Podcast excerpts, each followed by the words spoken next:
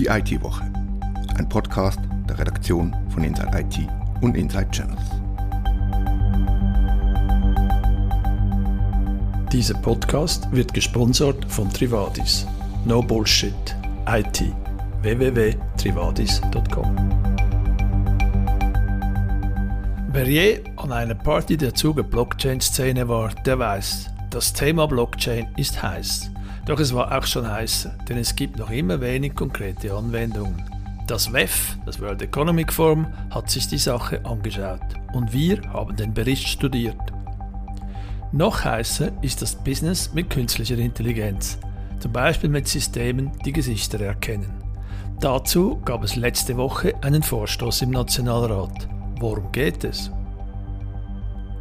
Am allerheißesten ist das Geschäft mit Apps. Google, Apple und die App-Hersteller verdienen viel Geld damit. Google verschärft nun die Bedingungen für die App-Hersteller.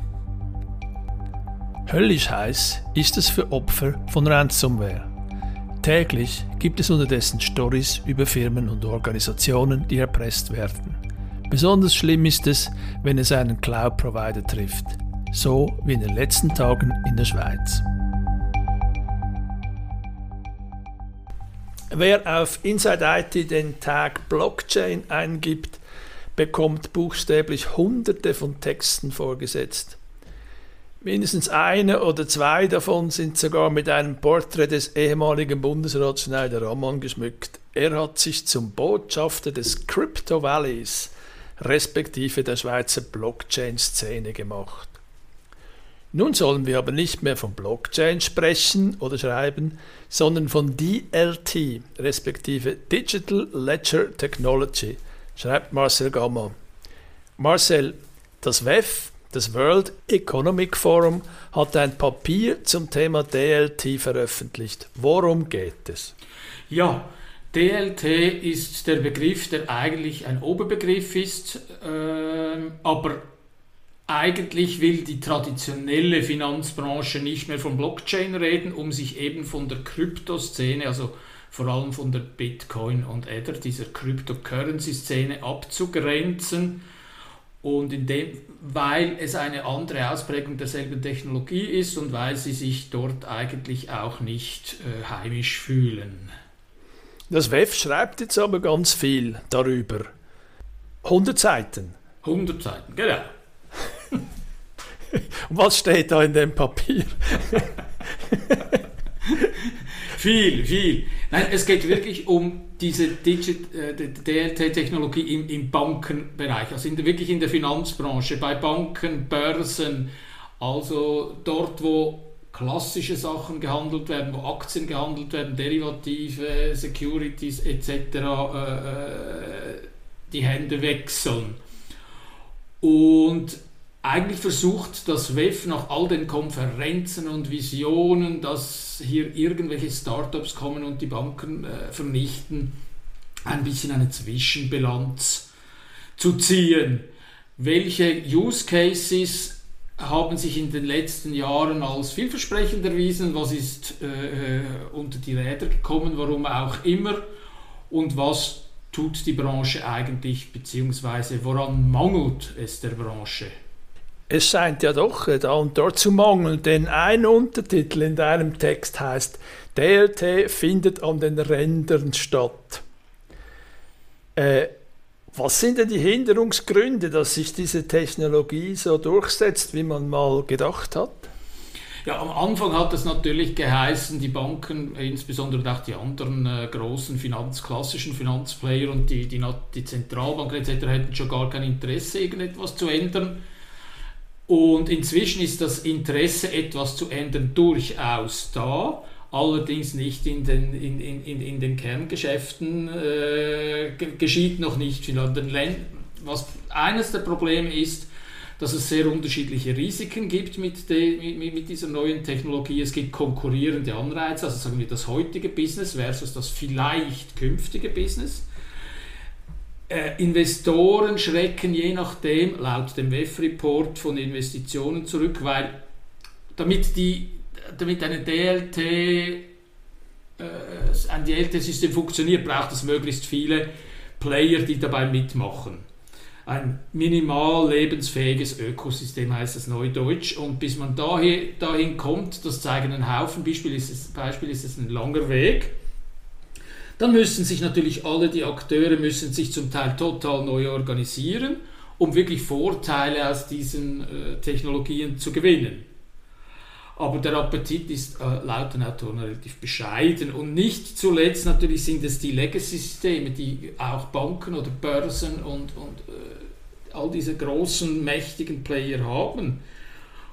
Und zu allerletzt dann natürlich, aber nicht zu allerletzt in, in Sachen Bedeutung, äh, es fehlen natürlich auch Regulatorien oder technische Standards, damit die Firmen und Behörden und Regulatoren überhaupt zusammenarbeiten können. Also es gibt eine große Fülle von äh, Hürden, die es zu überwinden gibt, bis DLT nicht mehr nur an den Rändern für ganz einzelne Use Cases eingesetzt werden kann, sondern wirklich im großen Stil.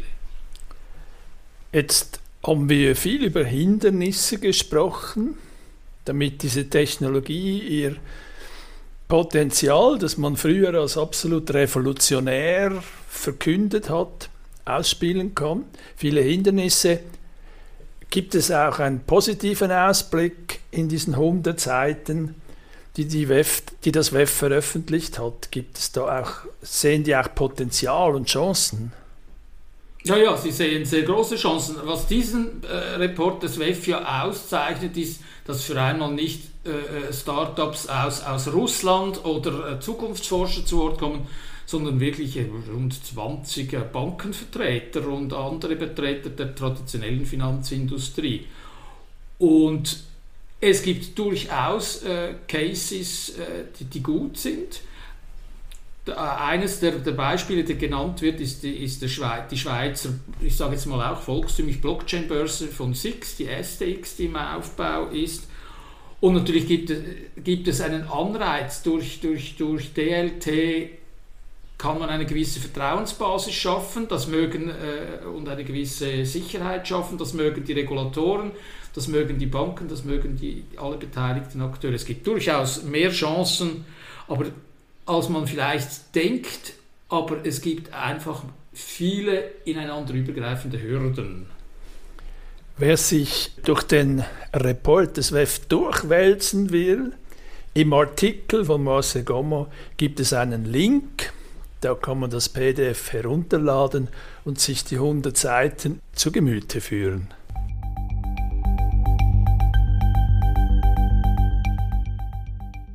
Wenn ich in unserem Büro in Winterthur im oberen Stock einen Kaffee holen will, brauche ich keinen Schlüssel. Mein Gesicht ist der Schlüssel. Um die Türe zum Empfang von Deep Impact, unserer Mutterfirma, zu öffnen, wo die Kaffeemaschine steht, blicke ich ins Auge einer Kamera. Das System dahinter öffnet dann die Türe. Gesichtserkennung war diese Woche auch im Nationalrat ein Thema. Katharina Jochum hat darüber geschrieben. Katharina, um was ging es? Es geht um eine Interpellation, die von Balthasar Glättli eingereicht wurde. Noch wurde die Angelegenheit nicht im Nationalrat debattiert, aber Glättli wirft ein paar Fragen auf. Insbesondere geht es um Gesichtserkennung im öffentlichen Raum und ob diese kontrolliert werden muss, beziehungsweise die Frage, ob Personendaten im Zusammenhang mit Gesichtserkennung ausreichend geschützt werden. Das hat mit dem neuen Datenschutzgesetz zu tun, das anfangs nächstes Jahr in Kraft tritt. Stimmt das? Genau, ja. Er stellt die Fragen im Zusammenhang mit dem neuen Datenschutzgesetz. Das Gesetz definiert auch bislang schon sogenannte besonders schützenswerte Daten. Dazu gehören etwa Gesundheitsdaten und weitere persönliche. Mit der Revision des Datenschutzgesetzes werden neu auch genetische Daten als besonders schützenswert eingestuft und auch biometrische Daten, sofern sie eine Person eindeutig identifizieren. Und Glättli fordert genau hier Klarheit, denn er will wissen, ob denn die Daten von Gesichtserkennungssystemen in jedem Fall als solche biometrischen Daten klassifiziert werden und somit als besonders schützenswert eingestuft. Und wenn das passiert, wenn man also in den Verordnungen oder Zusatzgesetzen Gesetzen Gesichtsdaten tatsächlich zu den besonders schützenswerten Daten zählt. Was passiert dann mit Face Recognition, mit der Technologie? Wer besonders schützenswerte Daten sammelt, muss die Person darüber informieren. Die Person muss wissen, wer die Daten sammelt und auch warum sie bearbeitet werden. Besonders schützenswerte Daten dürfen nicht ohne weiteres gesammelt werden und auch nicht grundlos bearbeitet. Es muss einen Rechtfertigungsgrund geben, um sie an Dritte weiterzugeben. Und eben die Person muss darüber informiert werden. Das schließt die breite öffentliche Überwachung via Gesichtserkennung eigentlich aus, denn es ist nicht möglich, diese Person entsprechend zu informieren und so weiter. Lösungen wie Türöffnungen sind ja nicht zwingend im öffentlichen Raum. Auf jeden Fall, Türöffnung hier ist nicht im öffentlichen Raum, von dem her. Und ich war auch einverstanden, dass mein Gesicht da verwendet wird. Das wäre immer noch möglich. Das Thema beschäftigt ja nicht nur die Schweizer Politik, sondern auch die europäische. Was tut sich zum Thema Face Recognition im EU-Raum? Auch einiges. Die EU hat ja schon seit einigen Jahren die DSGVO eingeführt und umgesetzt. Hier hat sich viel getan, was den Schutz von Personendaten angeht. Und jetzt insbesondere im Zusammenhang mit Gesichtserkennung wird ein Gesetz oder eine geplante Regulierung von künstlicher Intelligenz diskutiert. Hier ist noch nichts entschieden, aber es, ähm, es steht ein Entwurf und die EU plant hier gewisse KI-Anwendungen als risikoreich einzustufen. Da geht es um ganz unterschiedliche Themen, aber eine solche Hochrisikoanwendung könnte eben die Nutzung von Gesichtserkennung im öffentlichen Raum sein. Und für solche Risikoanwendungen sollen dann wiederum strengere Regeln gelten. Ganz grundsätzlich soll, die EU nennt das etwas bürokratisch, die biometrische Fernidentifikation heißt einfach die Gesichtserkennung in der Masse. Dies soll grundsätzlich verboten werden. Auch kommerzielle Anwendungen werden hier explizit erwähnt. KI-Anwendungen für die Massenüberwachung sollen verboten werden. Aber, es gibt immer ein Aber, wenn es um die öffentliche Sicherheit geht, sollen einige Ausnahmen gelten. Auch sollen die Regeln nicht für KI-Systeme gelten, die ausschließlich für militärische Zwecke genutzt werden. Aber eben, wie gesagt, entschieden ist hier noch nichts. Hier steht erst ein Entwurf bereit.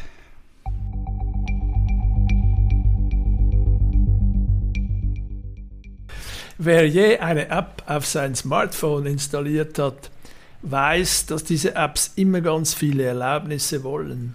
Sie wollen Zugriff aufs Adressbuch, zu den Bewegungsdaten, zu den Sensoren und vieles mehr.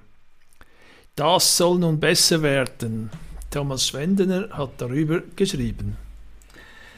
Ja, also ob es dann mehr oder weniger ähm, Anfragen gibt, das weiß ich noch nicht. Aber auf jeden Fall will Google Android-Entwickler oder App-Entwickler ähm, verpflichten, anzugeben, welche Daten die Apps für welchen Zweck sammeln.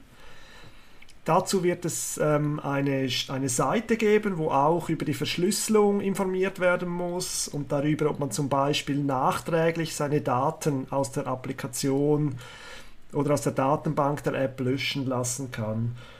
Ähm, diese Daten kann man selber einspeisen als App-Entwickler oder man kann sie äh, auditieren lassen von Experten, Unabhängigen und diese äh, dieses Verfahren wird dann auch dokumentiert auf dieser Seite.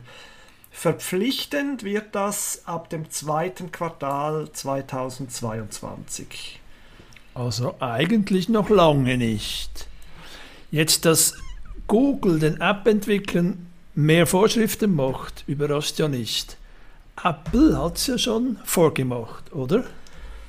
Genau, bei Apple sind sehr ähnliche Bestimmungen seit Ende 2020 bereits aktiv. Ähm, die große Änderung eigentlich klingt nach etwas Kleinem, aber hat eine große Auswirkung. Und zwar können dort ähm, User äh, des iPhones künftig selber ähm, müssen Sie zustimmen, also ein Opt-in-Verfahren, ähm, wenn Sie wollen, dass ähm, Applikationen Daten sammeln. Das ist nicht mehr versteckt in den Einstellungen. Ähm, das heißt, es werden, werden sehr viele Leute sich dagegen entscheiden, das zeigen Studien und Umfragen das Ganze geht eigentlich zurück auf einen großen, wenn man so will, ähm, Kampf um personalisierte Werbung, wie Experten ähm, meinen. Zwar geht es ja darum, dass mit diesen Daten dann vor allem, äh, die werden an Werbetreibende verkauft, ähm, die dann personalisierte Werbung machen können. Jetzt befürchten diese Experten, dass das, was zwar sehr gut ist für die User, dass sie mehr ähm, Kontrolle über ihre Daten haben, wiederum den Kleinen schadet, weil zum Beispiel die kleinen Applikationsentwickler dann stärker auf In-App-Käufe setzen müssen, die zum Beispiel bei Apple mit 15 bis 30 Prozent Kommission bezahlt werden müssen. Ähm, und zugleich haben ja die ganz Großen, wie jetzt Apple, Facebook oder Google, die hier groß im Rennen sind, sehr viele Daten von ihren eigenen Usern. Ähm, das zeigt sich zum Beispiel bei Apple exemplarisch, die bauen ihr Werbegeschäft auf und zwar ist auf ihren Geräten per Remote, äh, per Default, Entschuldigung, eingestellt, ähm, dass Daten der User gesammelt werden über Käufe, ähm, Lesegewohnheit und Abos diese werden dann gebündelt, anonymisiert an Werbetreibende verkauft. Das ist ein großer Vorteil natürlich für Apple.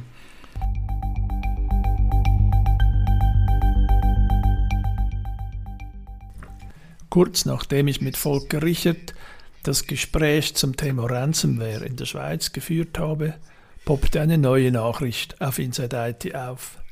Die Polizei von Washington DC wird erpresst. Die Erpresser haben nun veröffentlicht, dass sie die Verhandlungen mit der Polizei einstellen würden. Die Polizei würde zu wenig bieten und sie würden nun die geheimen Daten über Polizeibeamte veröffentlichen. Auch in der Schweiz herrscht viel Aufregung. So der Einstieg in das Gespräch mit Volker Richard. Ja, Christoph, du hast recht, es herrscht Nervosität in Sachen Rendelmeer. Heute allein haben uns Informationen erreicht, laut denen der äh, Hoster Hostech in Richterswil angegriffen worden sein soll.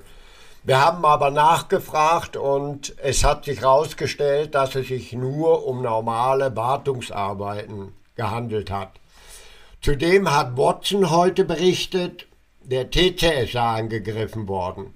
Allerdings werden auch dort nur Probleme mit dem Mail-Server bestätigt. Alles andere ist Spekulation. Aber du siehst, es herrscht wirklich Nervosität. Keine Spekulation ist ja der Angriff auf die Firma Swiss Cloud Computing, ein Schweizer Cloud Provider. Was ist da passiert, Volker? Ja, der Cloud Provider, der ist am 27. April schon lahmgelegt worden und hatte rund zehn Tage mit Angriffen zu kämpfen. Und äh, kennt man die Pressesoftware, die da eingesetzt worden ist? Ist das schon klar? Das ist inzwischen erklärt worden. Das hat man herausgefunden. Es handelt sich um die Malware Medusa Locker. Die war 2009, äh, Entschuldigung, 2019 erstmals vom Malware Hunter Team entdeckt worden. Und Swiss Cloud Computing hat ja danach so gesagt, die Systeme würden wieder laufen, oder? Was ist der aktuelle Stand? Die Systeme sind tatsächlich seit Mitte letzter Woche wieder in Betrieb gewesen, der größte Teil im Normalbetrieb. Dann hat es aber allerdings ein Problem gegeben im Hardware-Bereich, das nichts zu tun haben soll mit dieser Ransomware-Variante. Und äh, seither ist man dabei, auch dieses Problem zu lösen. Es soll noch heute wieder in Normalbetrieb überführt werden können. Jetzt ein Angriff auf einen Cloud-Provider, das ist ja offensichtlich besonders dramatisch, weil nicht nur der Cloud-Provider selbst, sondern auch alle seine Kunden und deren Kunden wiederum lahmgelegt werden. Zu deinem ersten Teil, es ist tatsächlich so, Uns sind Unterlagen von Sage Schweiz zugespielt worden. Die mussten tatsächlich ihren Kunden sagen, dass sie ihre Lohnabrechnungen, soweit die noch nicht erfolgt waren, diesmal manuell ausführen mussten.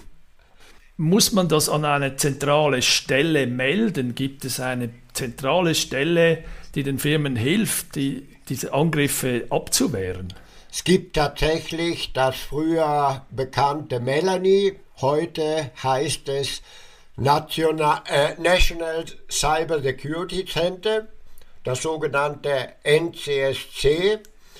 Allerdings besteht tatsächlich keine Meldepflicht. Swiss Cloud Computing zum Beispiel haben es nicht gemeldet, haben allerdings die Kantonspolizei Zürich involviert und die hat wiederum die Staatsanwaltschaft informiert. Außerdem war bei Swiss Cloud Computing ein, Sicherheits-, ein Sicherheitsunternehmen involviert, was speziell auf Malware äh, fokussiert. Interessant ist übrigens, dass die Malware Medusa Locker zwar Daten absaugen kann, das aber im Fall von Swiss Cloud Computing nicht geschehen ist. Jedenfalls hat der Cloud-Provider mehrfach bestätigt, dass er keine Hinweise hat, dass Daten abgesogen worden sind.